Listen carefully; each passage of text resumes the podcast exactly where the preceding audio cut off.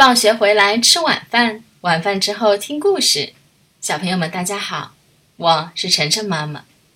今天晨晨妈妈讲的这个故事的名字啊，叫做《三个和尚》。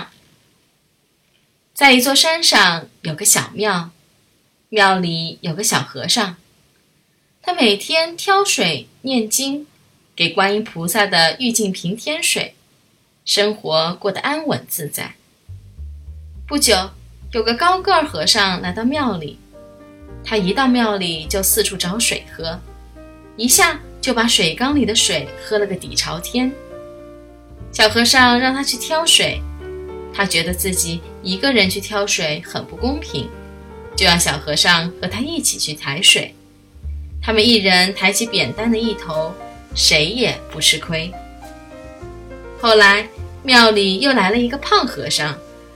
胖和尚一来就把半缸水喝没了。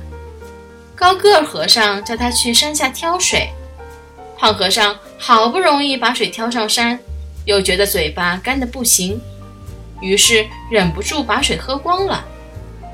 从那以后，三个和尚谁也不愿意去挑水了，因为他们都不愿意挑水给别人喝。晚上，三个和尚正在念经。忽然跑来一只小老鼠，三个和尚谁都不愿意管，结果小老鼠越发猖狂，把蜡烛碰倒了，燃起了大火。这次三个和尚齐心协力，把大火扑灭了。后来三个和尚想到了一个好办法，他们装了一个辘轳，将水吊上了山，这下谁都不用去挑水了。小朋友们。有时候啊，大家一起想办法，肯定要比一个人想有用的多。